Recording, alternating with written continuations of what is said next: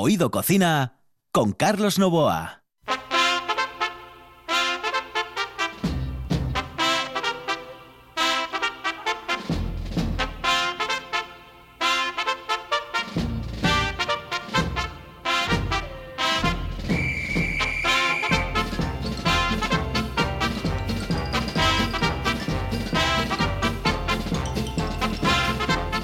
Comienza, señoras y señores, Oído Cocina. En el control, Juan Saiz, al micrófono, Carlos Novoa.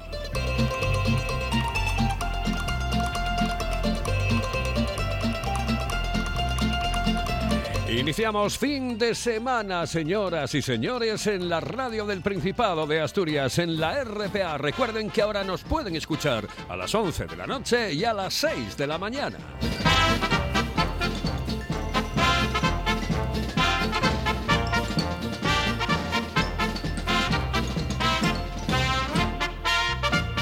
Aquí comienza Oído Cocina.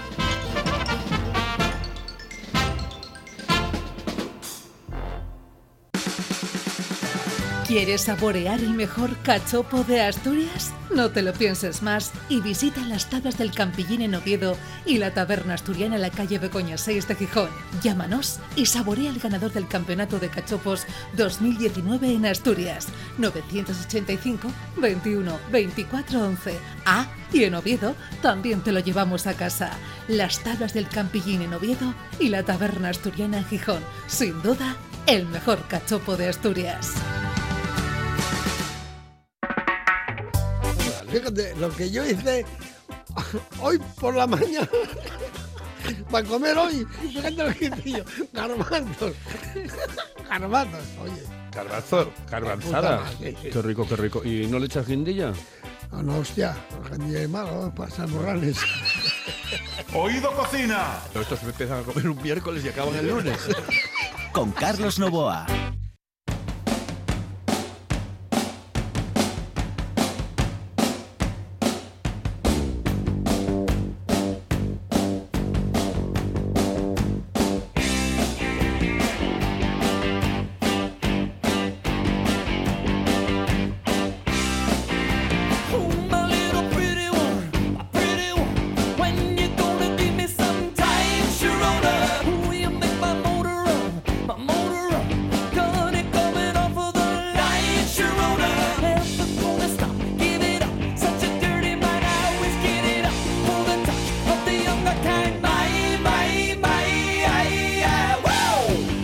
Pues señoras y señores, eh, con esta música vamos a entrar en el maravilloso mundo del karate.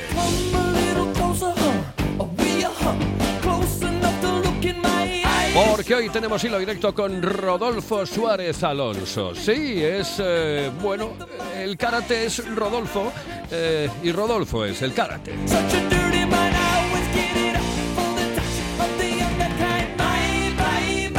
Es ni más ni menos que un tipo que ha conseguido el cinturón negro noveno dan de karate, primer asturiano en conseguirlo. Entrenador nacional de karate, instructor nacional de defensa personal, homologado por cierto por el Ministerio del Interior, juez del Tribunal Nacional de Grados de la Federación Española de Karate, árbitro mundial de Kumite y Kata, director regional de arbitraje de la Faquida y miembro de la Comisión Nacional de Arbitraje de la Real Federación Española de Karate. No sé si lo saben también, pero a nivel regional en el gimnasio Taikun eh, se han formado, que es el gimnasio que dirige, campeones de Asturias y España en kumite y en kata en las distintas categorías, así como cinturones negros desde el primero al quinto dan. A Rodolfo lo saludamos. Buenas noches, Rodolfo, saludos cordiales. Hola, buenas noches, Carlos. ¿Cómo estás? Bueno, ya ves que yo me sé todo de ti, ¿eh? Impresionante.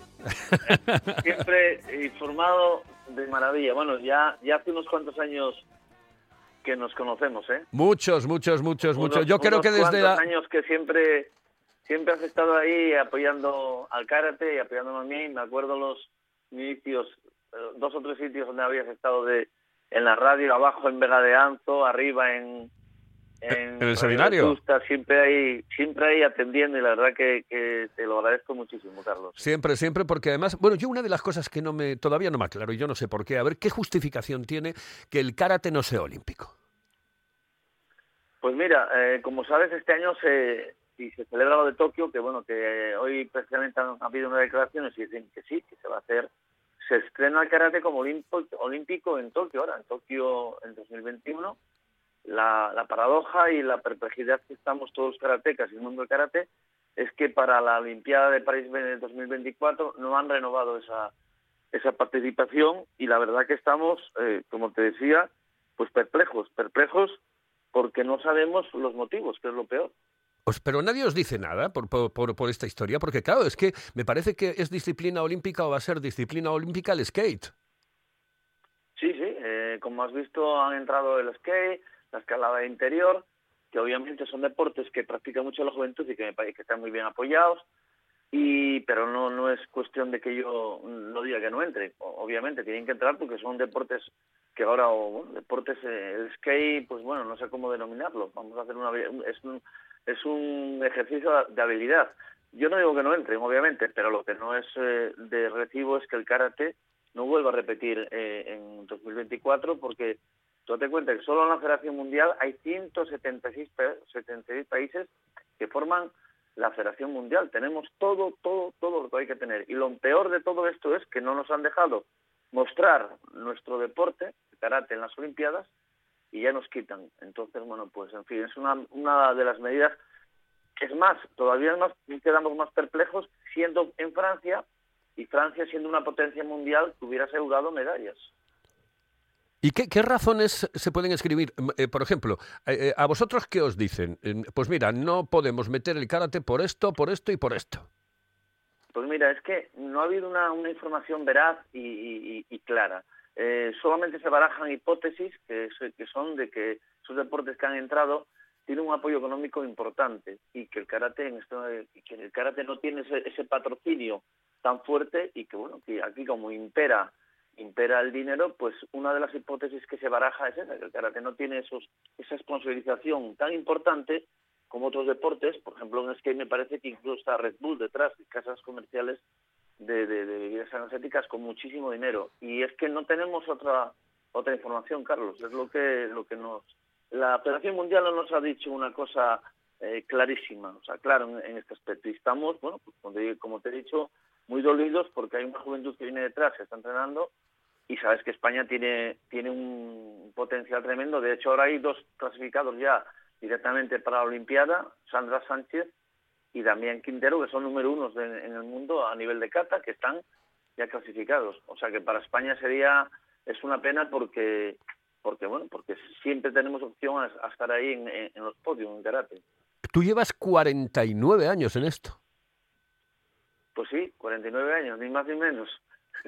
Sí, sí, empecé en el año, pues mira, empecé en el mítico mítico Takeda, que dirigía Shutaira, en el año 1972 y bueno, pues hasta, la, hasta hoy. Yo estaba trabajando, eh, simultaneaba los estudios con, con mi trabajo, una multinacional aquí eh, a las afueras de Oviedo, y empecé a hacer karate y, bueno, y ahí estoy. A los, en el año 82 eh, salieron unas, unas bajas incentivadas y bueno, yo me acogí y por donde puse el gimnasio Taekwondo Oviedo, que bueno, que este año llevamos eh, 38 años con gimnasio abierto y ahí estamos, pues la verdad que con, con energías renovadas, porque eh, tú, bueno, tú al principio anunciabas lo del noveno dan y la verdad que esto fue una gran satisfacción y me, bueno, me, me renovó un poco la energía de seguir trabajando en esto, aunque yo también soy bastante mayor, como, como te oí a ti el otro día, pero tengo las energías renovadas y con muchísimas ganas de seguir enseñando y entrenando y, bueno y dedicarme a lo que es eh, lo que es mi pasión que es el karate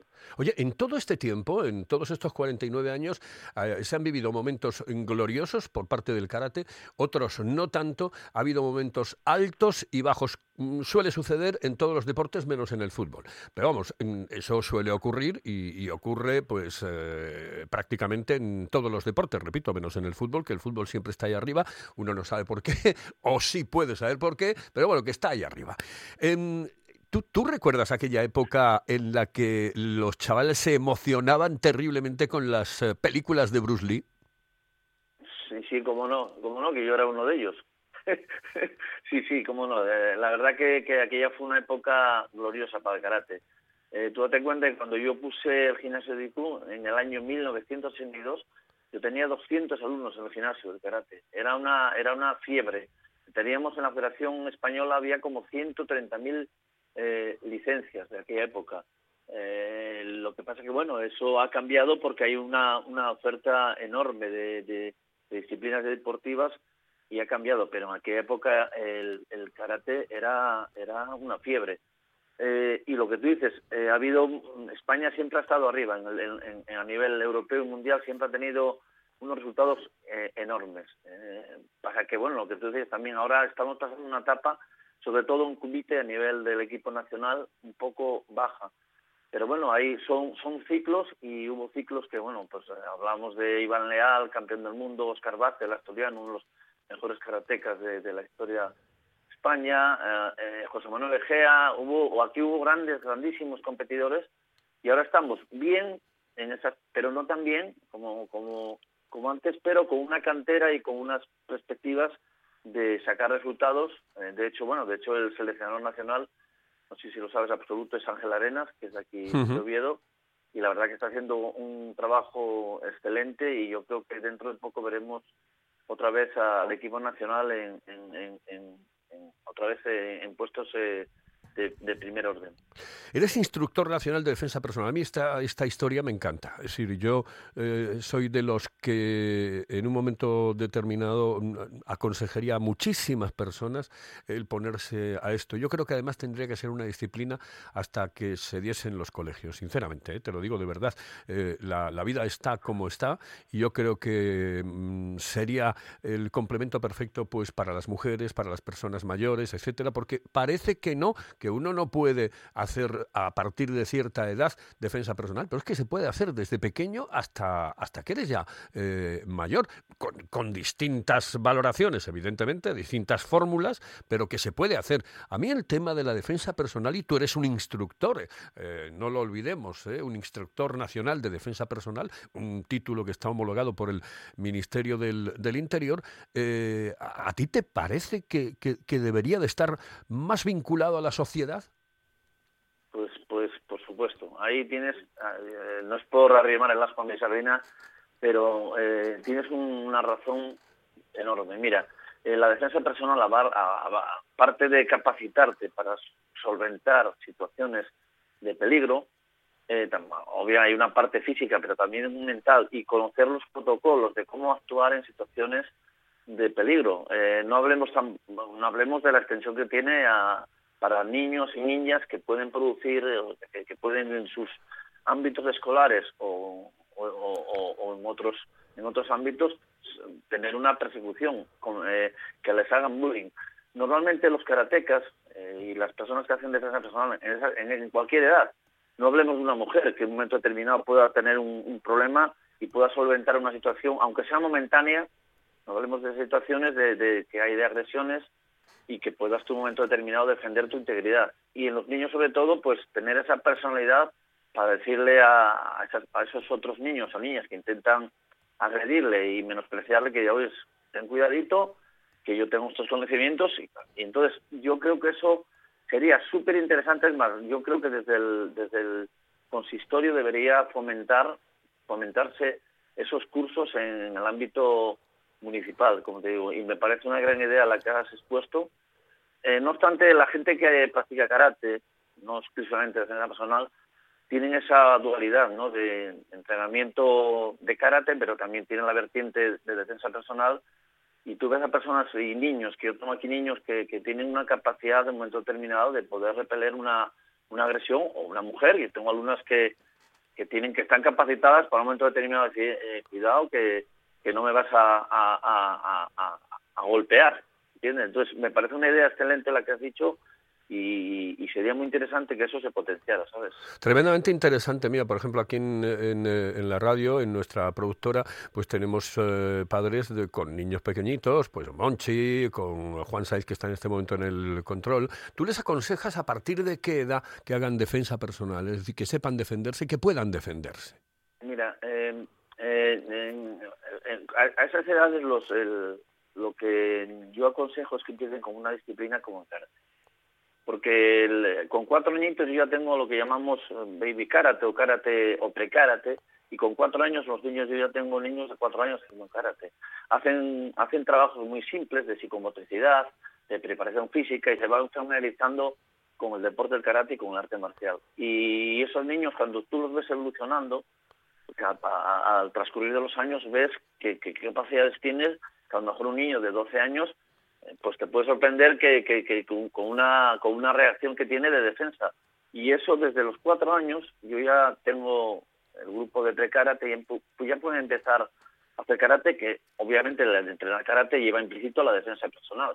Y además les forma el carácter, les da una les da elasticidad, les da potencia, les da corrección. Tú sabes que, tú sabes que, eh, lo, conoces, que el karate eh, para practicarlo hay una etiqueta, hay un protocolo, tienen que entrar, tienen que pedir permiso, tienen que respetar al, al- al grado superior. Y eso al niño le va conformando de una forma muy interesante, eh, eso le queda grabado y, yo creo que, que le queda mm, para toda la vida, ¿sabes? Todas las personas que han hecho karate tienen esa, esos recuerdos importantes de- de educación, de corrección, de autocontrol, eh, que hoy que hoy día en una sociedad como la nuestra es tan tan interesante, ¿sabes? Yo lo- A partir de los cuatro años ya podrían hacer defensa personal y en este caso karate. Yo lo, yo lo tengo claro. Tú, has- eh, tú sabes que yo he estado muchísimos, muchísimos años, bueno, lo sabe pues muchísima gente, ¿no? Al frente de programas deportivos, etcétera. Y una de las partes mm, que yo siempre tocaba era el tema del karate eh, y la importancia que tenía el realizar este tipo de actividades en la niñez,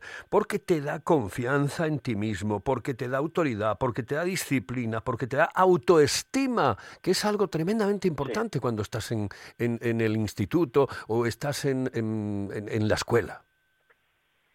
Pues sí, mira, yo tengo niños, bueno, aquí por suerte no, niños que entrenan conmigo, o no tan niños, de 12 o 14 años, eh, que han tenido algún problemilla y, y, bueno, lo, lo han, lo han solventado, ¿sabes? Y yo digo, mira, eh, obviamente el karate, el karate o la defensa personal no es para agredir a nadie, es para autoprotegerte.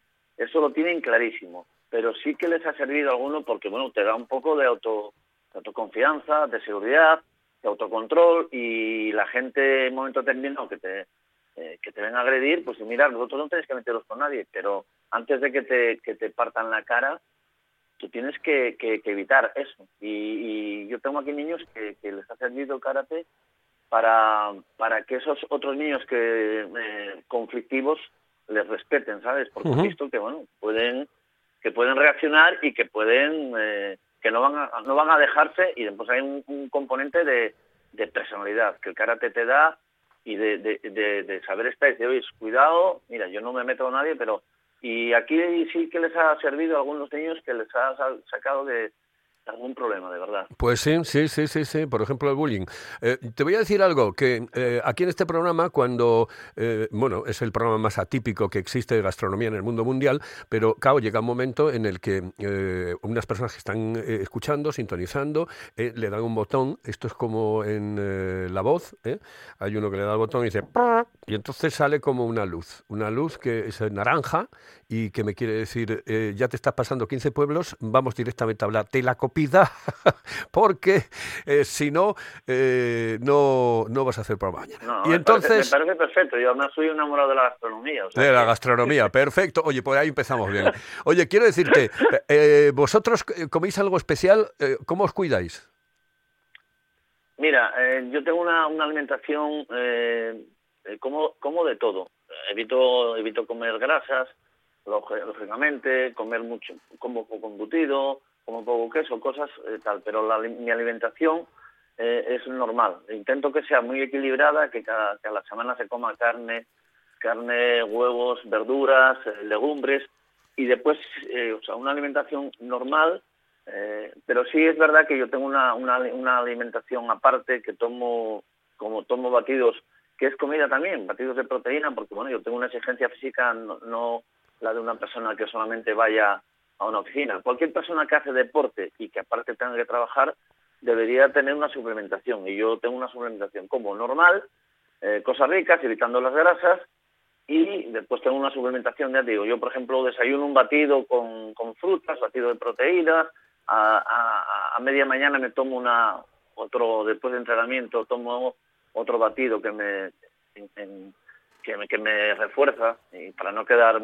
para no quedar débil y después la, la- la alimentación normal pues hoy por ejemplo te comeré pasta que es muy interesante para los deportistas eh, yogures de proteína etcétera etcétera pero mi alimentación es variada y equilibrada sabes Y equilibrada. Eh, lo que te- te- ¿Eres cocinita? ¿Te gusta cocinar? Mira, eh, eh, voy a ser sincero, no soy muy cocinita. Eh, ah, soy eh, como, como cuando te preguntan, ¿dominas eh, la, la, la informática? Pues soy usuario básico, pues yo aquí igual. Yo, Sí. yo sé hacer Eso es como- cosas para... Es como mi inglés. Eh, dice, ¿qué level? Dice, el level, level ahí. Level ahí mismo. que, eh, las cosas, eh, se hacen las cosas básicas para sobrevivir. Lo que pasa sí que hay, hay una, de lo que yo hago y de lo que yo sé, hay una cosa que me, que me, que me encanta, que, que- que fue una receta de mi madre, que, que siempre fue, que triunfó, que es, mira qué sencilla, es un plato sencillo porque son mejillones. Ese sí lo sé, sí lo sé hacer y la verdad que bueno que, que, que me sale me sale o sea, eh, la verdad que lo hago bastante bien y, y, y, bueno no sé si si quieres que te lo mira es Claro. una receta de mejillones a la gallega Pero, perfecto, perfecto, estupendo. Tira, tira.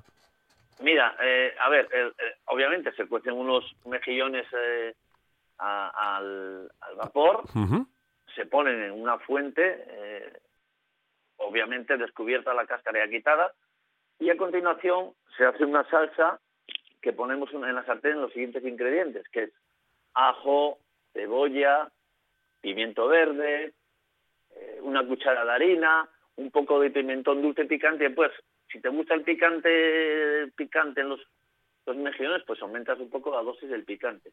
Y caldo de pescado. ¿eh?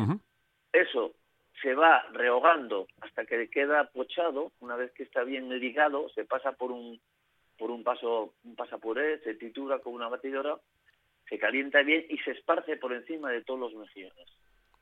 Eh, esa cosa tan sencilla, si le das a los, los, los las cantidades suficientes y los ingredientes, eso es mm, que te comes la fuente entera, ya te digo. Y es la única cosa que yo puedo más o menos mm, dominar. Y lo demás soy básico, pues unos, una francesa, eh, una, un arroz blanco, Bueno. cosas muy, muy, muy sencillas. O sea, que tengo que confesar que no soy una persona que, que, que- que es una asignatura pendiente, pero que me gustaría. Mi mujer siempre está diciendo que, que tengo que, que entrar a la cocina y, Ujú. y frecuentarla más y, y- y eso. Pues Pero eh, bueno, soy más de soy más de salir, de salir a, a- a- en Oviedo que tenemos grandes sitios para poder ir. a- eso es. a- Dime, dime uno, recomiéndame uno y, y ya vamos a quedar para otro día porque quiero que vuelvas otra vez al programa y, y que sigamos Mira, charlando eh, un poco. Es que tengo, tengo muchos, pero así uno uno que me encanta, que me encanta porque se come, ahí hay un cachopo para mí, ¿eh? Para mí, es mi opinión, eh, un cachopo espectacular que es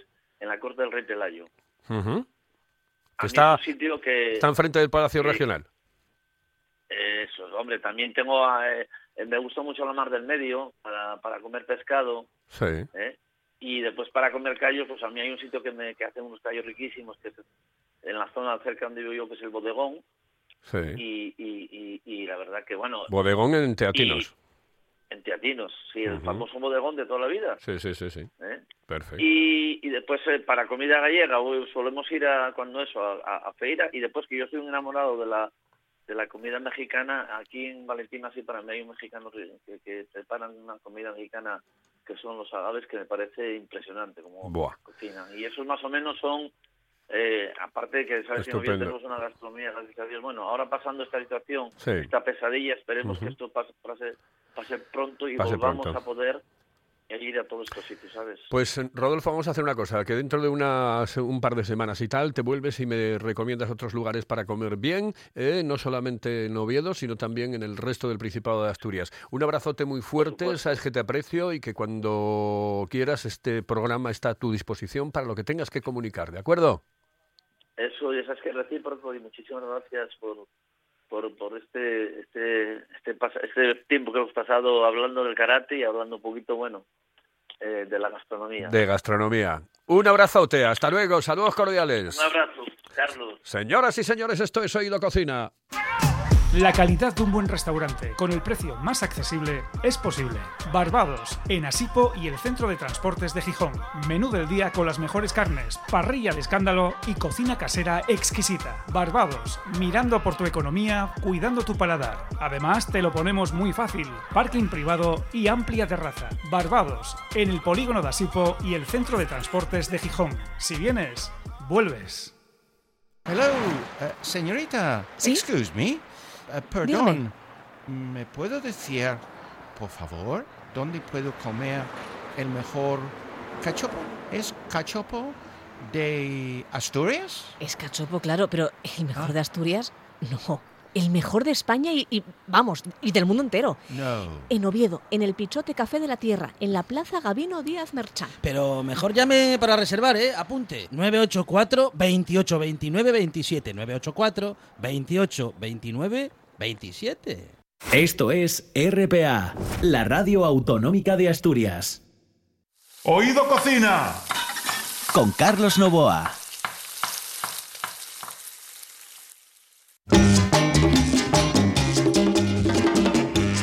Esta sintonía, señoras y señores, nos dice que ya está aquí Monchi Álvarez. Monchi ¿Qué, Álvarez. qué tal? Bien, bien, bien, bien, aquí ¿Cómo- hablando de gusta, karate. ¿Cómo me gusta el karate? Yo hice karate. Ah, ¿hiciste? Maigeri. Usugeri. Sí, fui ¿Usugeri? cinturón blanco-amarillo. ¿Ah, sí? Y, y lo dejé. ¿Eso qué es? Blanco-amarillo. ¿Qué- Está o el, sea, cin- el cinturón blanco de la que entras ya sí, en- y te dan el amarillo dan- ya no, nada más llegar también. Compras el kimono y te dan el cinturón blanco. Ujú. Y pasados unos meses, pocos, haces unas catas, una especie de control y no son catas de cocina. estas, Eh, no, no, no, es que por eso te Y hace- decía. haces un- una especie de control y te dan el blanco amarillo. Y luego ya es el amarillo, el naranja, amarillo, es- es el que- marrón. El amarillo es que me suena a cosas que no me, que no, No, este es- no me gustan. Este es como Al el, peligro, por ejemplo. como el Niemeyer, ¿no? Era como el Niemeyer, blanco peligro amarillo. Sí, sí. No, pues me estaba diciendo que, que de cine que todo muy bien, que todo perfecto, que todo correcto y que Mm. muy bien. Muy bien. Todo que muy bien. Todo muy bien. Hacemos un postre. Ah, sí, bien, Vamos a por ello. ¿Le gustan las magdalenas? Porque yo digo Sí. magdalenas. Eso Sí. de magdalenas, la G ahí nos Sí. estorba. Es como el ignorante y el ignorante. En Asturias quitamos la G. Exactamente. Perfecto. Me gustan. Ignorante. me gustan las dos. La Magdalena y la Magdalena. unas magdalenas. No las vamos a hacer en casa, porque ya las tenemos compradas. Vale. Entonces, abrimos, abrimos el paquetín y ¿qué hacemos? En una copa grande desmigamos. Desmigamos con las manos, con las manos en la masa. Vamos desmigando, que caigan a la copa, eso sí, las manos lavaditas, ¿eh? No, no hagamos como Jamie Oliver, Sí.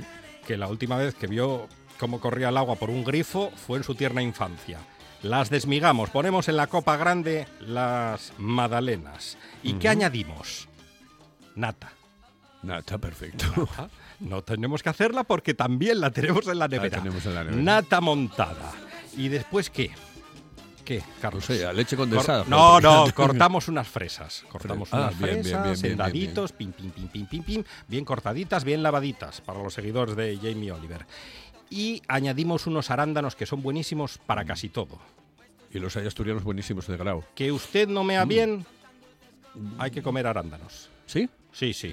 Ay, pues Va a tener el, el chorro de- del guaje este de, de Bruselas, del mannequin Sí. pis. Ah, tú no, tú no Unos- conoces el Mannequin Peace. Sí, sí, estuve allí. Es, Una- es- es una caca. diminuto, ahí en una esquina. Ah, por favor.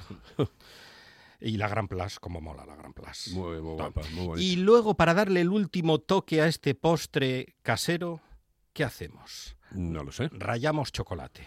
Vale. Lo tenemos todo en la nevera. El chocolate. A ver, ¿qué queda? Un, poco de esa tableta que compramos hace 15 días. Nos vale. Rayamos con un rallador Así, poco a poco, poco a poco. Primero quitamos del rallador los restos de queso, que siempre quedan en el asquerosidad. rallador, y, y- y rallamos chocolate, porque si no se iban a mezclar demasiados sabores. 40. 40, No sé lo que me dice, ¿no? que estaba, estaba 40. usted recordando sus tiempos de los 40, 40. principales. 40, 40, 40. Ya acabaste, ¿no? Ya está. Venga, perfecto. Sencillísimo. ¿Y eso lo cocemos algo? No, no. Nada, nada, una cuchara larga y a comer. Perfecto, estupendo, bien. Esta es la cocina lo pobre de Monchi Álvarez. Señoras y señores, nosotros volvemos aquí en RPA el próximo lunes. En el control estuvo Juan Saiz, al micrófono Carlos Novoa. Monchi Álvarez, gracias. Buenas noches. A usted. Buenos días también. Sugar. Sugar.